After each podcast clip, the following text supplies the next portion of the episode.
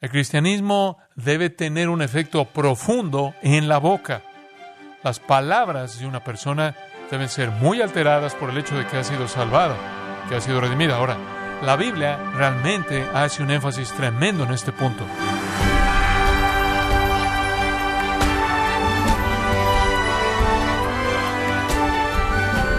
Damos la bienvenida a esta edición de Gracia a vosotros con el pastor John MacArthur. La lengua es lo peor y lo mejor de todos nosotros. La lengua es el indicador verdadero de la condición espiritual de una persona. Entonces, ¿cómo podemos dominar nuestra lengua y lo que decimos?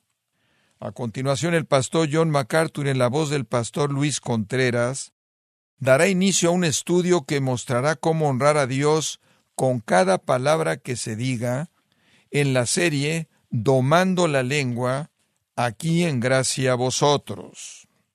El cristianismo debe tener un efecto profundo en la boca. Las palabras de una persona deben ser muy alteradas por el hecho de que ha sido salvada, que ha sido redimida. Ahora, la Biblia realmente hace un énfasis tremendo en este punto. La boca es vital. No es fácil controlar la boca y entonces es lo que la Biblia parece enfatizar por encima de cualquier otro órgano humano o facultad humana. Uno de los siete hombres sabios de la antigüedad de Grecia era un hombre llamado Bías. Y la razón por la que era considerado uno de los hombres más sabios en toda Grecia fue el hecho de que una persona en una ocasión le había enviado un animal como regalo, con la instrucción de que debía sacrificar al animal, pero que antes de que hubiera sacrificado al animal, debía cortar la mejor y la peor parte y mandársela de regreso al donador. Él envió de regreso la lengua, y como resultado de eso él fue considerado uno de los hombres más sabios. La lengua es lo mejor y lo peor de usted, es lo mejor y lo peor de mí, en tantas, tantas maneras. Y yo tendría que decir, y creo que usted estará de acuerdo conmigo, ciertamente la Biblia está de acuerdo, que la boca es probablemente el indicador más fidedigno de la condición espiritual de una persona, sin duda.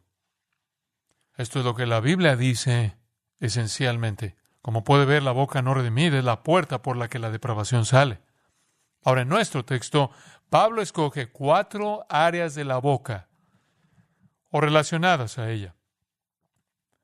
Cuatro tipos de palabras. Aquí vienen las palabras de petición, las palabras de proclamación, las palabras de práctica y las palabras de perfección. Cuatro elementos distintivos relacionados con la boca o el estilo de vida cristiano. Las palabras de petición, las palabras de proclamación, las palabras de práctica y las palabras de perfección, y vamos a tomarlas una a la vez. Primero, las palabras de petición. Un nuevo estilo de vida con un nuevo hombre significará una nueva boca llena de un nuevo tipo de palabras. Ve el versículo 2. Colosenses 4:2. Perseverad en la oración, velando en ella con acción de gracias. Ahora, al hablar de la oración, me doy cuenta de que probablemente hemos tocado una de las cuerdas más comunes en la vida de cualquier cristiano. Todos estamos muy conscientes de esto, todos hemos organizado nuestra teología bastante bien, entonces tenemos poca idea de la oración y la hemos desarrollado bastante bien en términos de cómo oramos, pero permítame ver si puedo ampliar sus horizontes un poco. La oración son las palabras más importantes que su boca jamás pronunciará. La oración es la conversación más importante que usted jamás tendrá, la expresión más importante de la nueva vida. Como puede ver, la oración es el arma divinamente designada contra el ataque siniestro del diablo y sus ángeles. La oración es el vehículo para la confesión de pecado. La oración es el medio por el cual el alma agradecida derrama su alabanza espontánea ante el trono de Dios. La oración es la voz del alma llorando que invoca al sumo sacerdote compasivo en el tiempo de necesidad. La oración es la intercesión del cristiano preocupado que invoca los recursos divinos a favor del problema de otro. La oración es la conversación simple del Hijo amado con el Padre que se preocupa conforme hablan de amor. La oración es hacia Dios, la oración debe estar en línea con el Espíritu Santo. Debemos orar en el Espíritu, consistentes con su mente y su voluntad. Debemos orar siempre conforme a la voluntad de Dios. Pero quiero capturar lo que Pablo está diciendo aquí desde un ángulo un poco diferente y extenderlo en una dimensión que rara vez ha sido tocada. Observe la primera parte del versículo 2. Perseverad en oración. Creo que si hay algún punto en donde yo fallo, y si hay algún punto en donde usted falla, va a ser en el área que Él toca aquí. Él no dice, oren, Él dice, manténganse ahí. Continúen en eso. Ahora, el enfoque aquí es la perseverancia.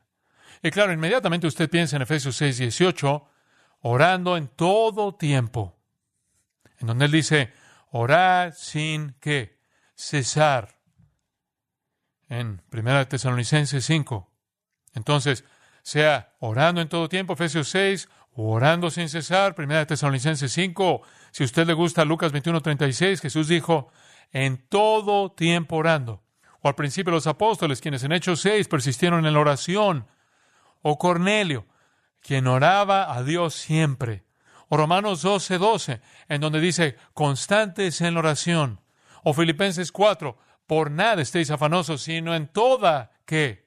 Oración y ruego. Pero la idea en todos esos es la misma. Continúen, manténganse en eso. ¿Qué significa? Estamos cómodos con el truismo, que eso básicamente significa tener una conciencia de Dios. Usted no puede estar por todos lados orando todo el tiempo, usted sabe, será un poco extraño tener una plática con usted. No significa cargar su cuaderno de oración y hacerlo todo el tiempo. No significa estar corriendo con cuentas y hacer sus oraciones todo el tiempo. No significa orar verbalizando todo el tiempo. Pero básicamente lo que está diciendo aquí es tener una conciencia general de Dios, de tal manera que usted ve todo lo que pasa en referencia a Dios. La conciencia de Dios significa que si va algo mal, oro por los que están involucrados. Si va algo bueno, lo alabo por quien lo ha hecho. Como puede ver, es ese flujo consciente de conciencia de Dios. Pero usted sabe, conforme pensé en eso, eso es genial y entiendo eso, pero eso puede ser una excusa para salirse realmente de toda la idea de continuar en oración. Y simplemente decir, bueno, es obvio simplemente que no puede seguir orando para siempre y Dios no es sordo y Dios no olvida cosas, simplemente le dice, sigue usted con sus cosas. Y no pensamos, bueno, tú sabes, Dios tiene la información y Dios es soberano y Dios va a decidir. Entonces simplemente nos salimos de eso y seguimos con algo más. Y entonces la idea de esta especie de explicación de la conciencia de Dios para la continuidad de la oración se puede volver una excusa. No está mal, pero como puede ver, lo que pasa es que va a ser un poco pesado de un lado y no permite algo de tensión del otro lado. Y quiero hablar del otro lado que va a crear un poco de tensión para usted. Y me metí en esto y encontré algunas cosas interesantes. Empecé a arrastrar esa palabra perseverar en la oración. Y la raíz de la palabra aquí, una palabra cartere, es una palabra muy interesante. Básicamente viene de un nombre que significa fuerte, fuerte. El verbo significa ser constante, soportar, aguantar. Ese es cartereo. Pero la palabra usada aquí es proscartereo. Y cada vez que usted agrega una preposición enfrente de un verbo en griego, usted intensifica el verbo griego.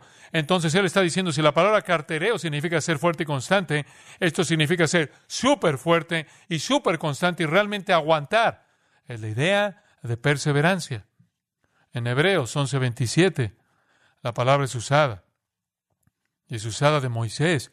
Por la fe dejó a Egipto no temiendo la ira del rey, porque se sostuvo como viendo al invisible, porque él aguantó ahí, porque él se mantuvo con eso. Es un compromiso fuerte con algo, en donde usted es constante y usted soporta, y usted no renuncia, y usted no se rinde, y usted no lo deja. Usted puede ver ilustraciones de ese mismo término y ese mismo concepto a lo largo del libro de los Hechos. Cornelio, oraba continuamente. Eso es lo que significa. En Hechos capítulo 1 lo tiene, en el aposento alto. Todos perseveraban unánimes en oración. Y aquí usted tiene, recuerde, a esos discípulos reunidos, los 120 en el aposento alto, y perseveraron. Digo, no vinieron y se fueron, y no fue una conciencia general de Dios. De hecho, estuvieron involucrados en súplica constante por muchas horas y muchos días hasta que el Espíritu de Dios vino. Usted la encuentra en el capítulo 2, versículo 42, el mismo término. Y perseveraban en la doctrina de los apóstoles y en la comunión unos con otros, en el partimiento del pan y en las oraciones. Y aquí nuevamente no necesariamente significa una conciencia general de Dios, sino que significa una constancia en la oración, una y otra y otra y otra vez, rogándole a Dios en relación a sus necesidades. Entonces, como puede ver, cuando usted entra en el término, la idea que usted encuentra aquí no es una conciencia de Dios fácil de realizar, sino que es una lucha perseverante, fuerte, constante, que soporta con asuntos profundamente sentidos. McLaren dice que la palabra implica no solo continuidad, sino seriedad. Kittel, quien probablemente tiene la obra clásica de la definición de palabras griegas, dice que cartereo significa ser fuerte y ser valiente, y pros cartereo significa ser valientemente persistente. Resistir dice él, no soltar. Ahora, esa es una dimensión emocionante de la oración. Bueno, permítame darle algunas ilustraciones, dice usted, MacArthur. No sé si esto encaja en mi teología. Bueno, permítame hacer eso para usted, lo voy a meter ahí, Lucas 18. Este es el gran gozo que tiene el maestro de la Biblia. Es simplemente la libertad de no estar encerrado en una caja porque la Biblia no lo está. Usted simplemente hace que todo esté organizado en un pequeño rincón y de pronto algo explota en el extremo opuesto y usted tiene que soltar un poco ahí. También le refiero una parábola. Bueno, ¿cuál fue tu propósito, Señor? ¿Por qué esta parábola? Sobre la necesidad de orar siempre y no desmayar. El propósito entero de la parábola es hacer exactamente lo que Pablo dijo. Es para que siga usted orando y no se quede dormido y no renuncie y no solo levante su lista delante de Dios. Él dijo, había en una ciudad un juez que ni temía a Dios ni respetaba hombre. Había también en aquella ciudad una viuda, la cual venía a él diciendo, hazme justicia de mi adversario. Alguien me hizo algo mal y quiero traerlo a la corte y recibir un veredicto justo de esto y quiero ser vengado por el mal. Y él no quiso por algún tiempo. El juez no quería hacerlo. Pero después de esto dijo dentro de sí, aunque ni temo a Dios, ni tengo respeto, hombre, sin embargo, porque esta viuda me molesta, le haré justicia, no sea que viniendo de continuo me agote la paciencia. Muy bien, muy bien. Ya me cansé.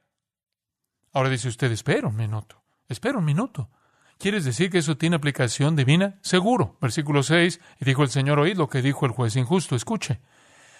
¿Y acaso Dios no hará justicia a sus escogidos que claman a Él día y noche? ¿Se tardará en responderles? Os digo que pronto les hará justicia. Dios va a hacer cosas para corregir las cosas, para ganar su propio honor y para darle lugar de bendición cuando usted clama a Él día y noche. Escuche al apóstol Pablo, no he dejado de orar por vosotros día y noche con lágrimas durante tres años. Hechos 20. Día y noche durante tres años la gente dice, oh, ¿cómo es que Dios bendijo tanto su ministerio? Una cosa fue que no durmió tanto como él oró. Tres años, noche y día, con lágrimas. Dice usted, oh, Dios sabía cuáles eran sus peticiones, Dios sabía antes de que él pidiera. Eso nunca cambió la actitud de Pablo hacia la oración y él realmente derramó su corazón. Lucas 11:5, otra historia ilustrando la misma verdad. Y esto es lo que él dijo. ¿Quién de vosotros que tenga un amigo va él a medianoche y le dice, amigo, préstame tres panes? Tengo hambre, amigo. Las tiendas están cerradas. Y tengo un amigo que va a venir y también me gustaría darle algo. Un amigo me ha venido a mí de viaje y no tengo que ponerle delante. Y aquel, respondiendo desde adentro, ahí está el hombre en su casa y usted está gritando en su ventana. No había vidrio en esos días. Entonces lo oyeron y él dice, vete, deja de molestarme. La puerta ya está cerrada y mis niños están conmigo en cama. Así es, claro, la manera en la que siempre dormían en esos días, sin calentadores, la familia entera en una cama. No me voy a levantar, ni siquiera me puedo levantar. Os digo que aunque no se levante a dárselos por ser su amigo, sin embargo, por su importunidad, se levantará y le dará todo lo que necesite. ¿Sabe usted lo que es la importunidad? El hombre simplemente siguió gritándole hasta que finalmente se salió de la cama porque no tenía opción si quería dormir algo. Él siguió golpeando y golpeando. Y él dice, pedid y se os dará, buscad y hallaréis, llamad y se os abrirá. En otras palabras, Dios está diciendo, sean persistentes, sigan golpeando, no se rindan. No sé si usted lo piensa de esa manera, pero sabe una cosa, algunas veces cuando usted cree que algo va a honrar a Dios y usted cree que puede ser para la gloria de Jesucristo, usted en cierta manera tiene que atacar las puertas del cielo. Digo, en cierta manera tiene que colocarse ahí un poco y luchar. Debemos luchar con Él, así como Jacob lo hizo en Peniel, en donde se ganó su nombre Israel. Israel significa Él que lucha con Dios. Nosotros también debemos estar preparados para decir, no te dejaré ir hasta que me bendigas. Considera Moisés una y otra vez, interviniendo entre los israelitas y la ira de Dios y derramando su corazón. Oiga Abraham, orando por Sodoma, siguiendo hasta el final. Si puede encontrar esta cantidad, bueno, que hay acerca de esta cantidad, bueno, que hay acerca de esta cantidad, bueno, que hay acerca de esta cantidad. Finalmente Dios dice, bien, muy bien. Si puedes encontrar esa cantidad, la perdonaré. Y claro, no pudo. La oración es cuestión de luchar y enfrentar a Dios. La oración es cuestión de probarle a Dios la preocupación más profunda de su corazón. La oración es una cuestión de derramarle a Dios que lo que usted cree es aquello que lo honrará. Usted oye a David en los Salmos y lo oye desde la parte más profunda de su ser interior, derramando su corazón una y otra y otra y otra vez, clamando a Dios porque haga algo que responda. La oración debe ser una lucha persistente, valiente. Ahora usted puede salir cojeando un poquito. Alguien me dijo esta semana, sabes, tengo tantos problemas en mi vida, simplemente problemas todo el tiempo. Y dijeron, sabes, oro, y digo, Dios, lo único que quiero es tu voluntad y solo quieres ser lo que quieres que sea, o Señor, hazme lo que quieres que sea y lo único que recibo son problemas. Yo dije, sí, esa es una oración peligrosa. Tú dices, Dios, hazme lo que quieras que sea y Él dice, muy bien, y será mi manera. Y usted puede salir cojeando. Hay una tensión, yo sé, entre reclamar y persistir en el poder de Dios y la gracia de Dios y al mismo tiempo esperar en su voluntad. Pero escucha esto no es resuelto al aferrarse a su persistencia, es resuelto al aceptar la respuesta de Él. Eso es importante. Es mucho para la oración continua, pero eso es lo que Él está diciendo de regreso a Colosenses 4.2. Perseverad en la oración, y me gusta esto, velando en ella. ¿Sabe? Una cosa que usted no puede hacer es orar sin velar. Ahora, ¿sabe lo que esto simplemente significa? Digo, solo el significado básico, manténgase despierto. Usted no puede orar en su sueño, es muy difícil. Mateo 26, ahí hay una buena ilustración de eso. Los discípulos se quedaron dormidos en una reunión de oración. Mateo 26 cuenta la historia, Jesús vino al jardín y tomó a Pedro y a los dos hijos de Zebedeo, Jacobo y Juan, y estaban ahí.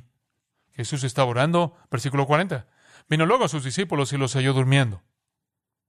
Y dijo Pedro, ¿así que no habéis podido velar conmigo una hora. La palabra velar aquí significa quedarse despierto.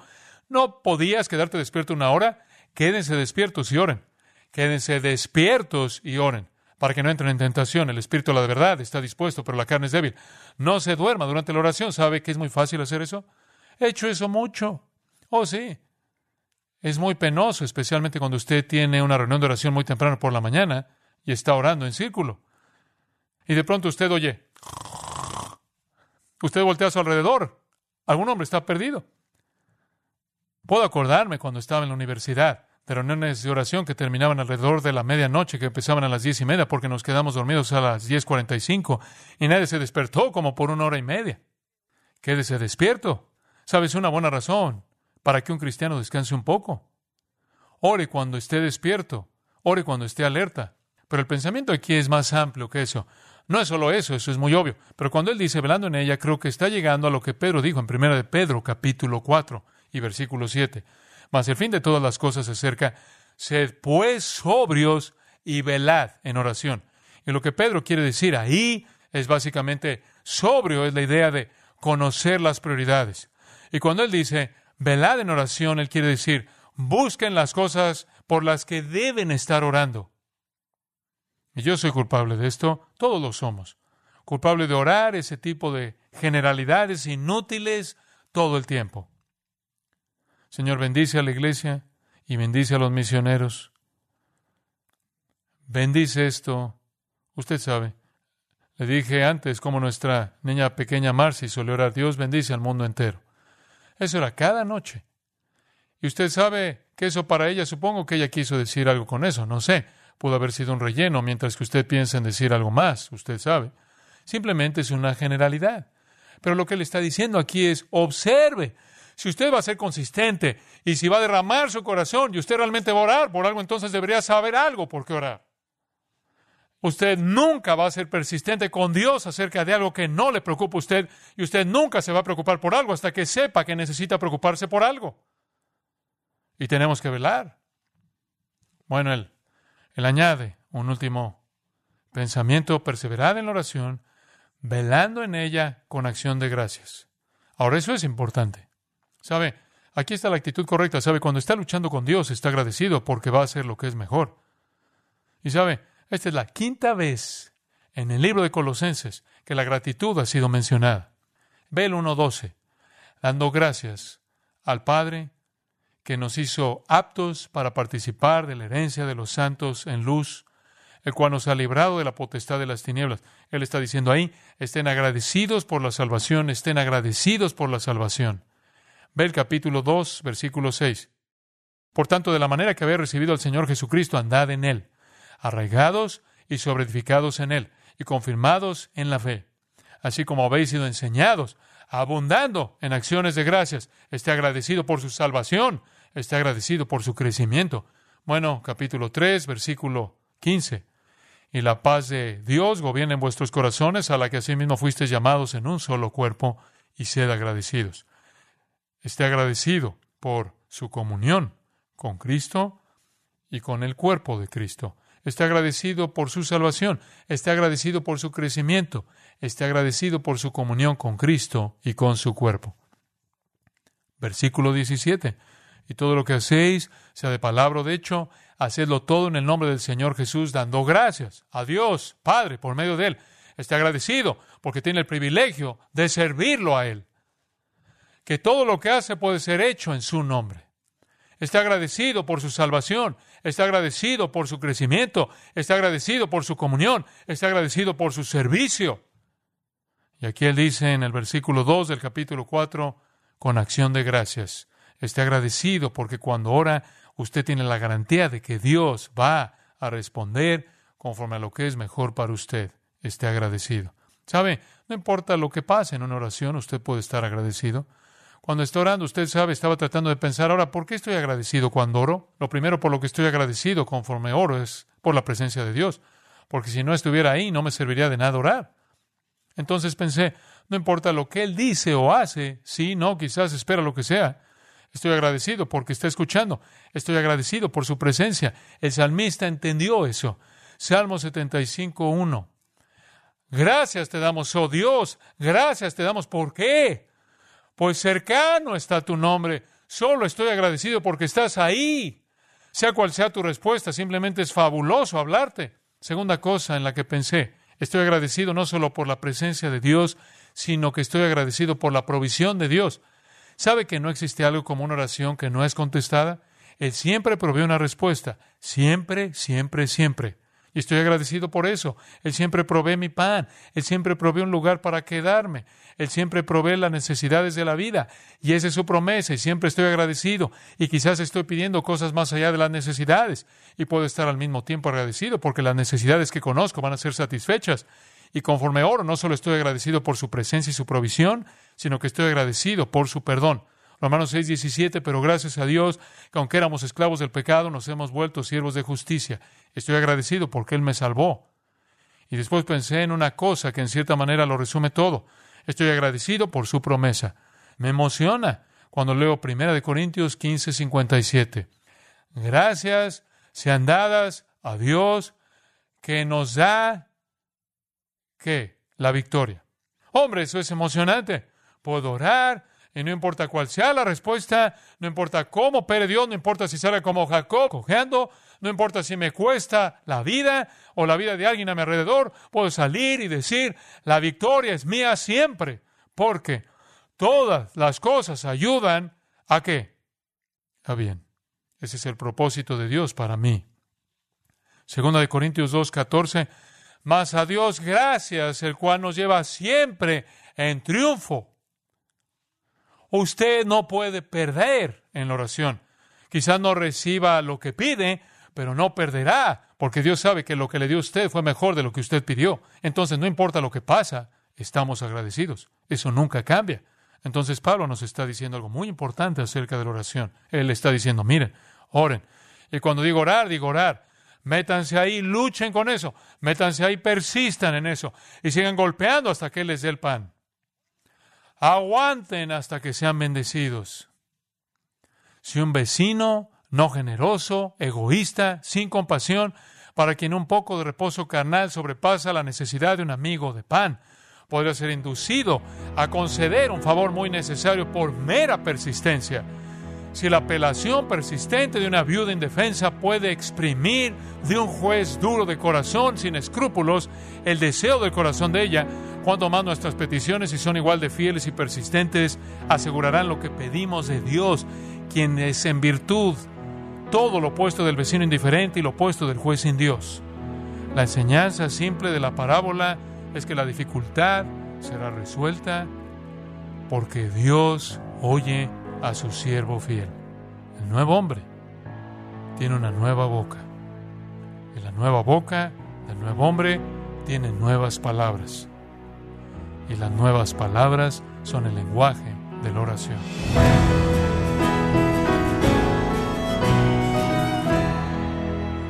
John MacArthur nos alentó con la maravillosa realidad de que el hombre nuevo tiene una boca nueva y un discurso nuevo, que es el lenguaje de la oración. En la serie, Domando la lengua, aquí en gracia a vosotros. Estimado oyente, quiero recomendarle el libro Diferencias doctrinales entre los carismáticos y los no carismáticos, en donde John MacArthur hace un llamado a realizar una evaluación bíblica de la herencia de confusión bíblica y sentimentalismo. Esto es provocado al apartarse de la verdad. Puede adquirirlo en la página de gracia.org o en su librería cristiana más cercana. Y le recuerdo que puede descargar todos los sermones de esta serie Domando la Lengua, así como todos aquellos que he escuchado en días, semanas o meses anteriores, animándole a leer artículos relevantes en nuestra sección de blogs, ambos en gracia.org. Si tiene alguna pregunta o desea conocer más de nuestro ministerio, como son todos los libros del pastor John MacArthur en español o los sermones en CD que también usted puede adquirir, escríbanos y por favor mencione la estación de radio por medio de la cual usted nos escucha en gracia a vosotros. Es importante conocer no solo el país y ciudad de donde usted nos escucha, sino también la radio. Para quienes contactan nuestro ministerio por primera vez, pueden solicitar una copia del mensaje de promoción sin costo alguno, un mensaje por oyente únicamente. Si usted vive en los Estados Unidos o Puerto Rico, escríbanos a Gracia Vosotros, P.O. Box 4000, Panorama City, California, 91412.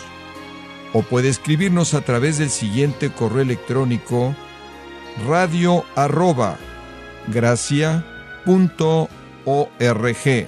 Esto ha sido todo y en nombre de John MacArthur y del personal de este organismo, queremos darle las gracias por su tiempo y sintonía, invitándole para que nos acompañe en la próxima edición y juntos desatar la verdad de Dios un versículo a la vez, aquí en gracia a vosotros.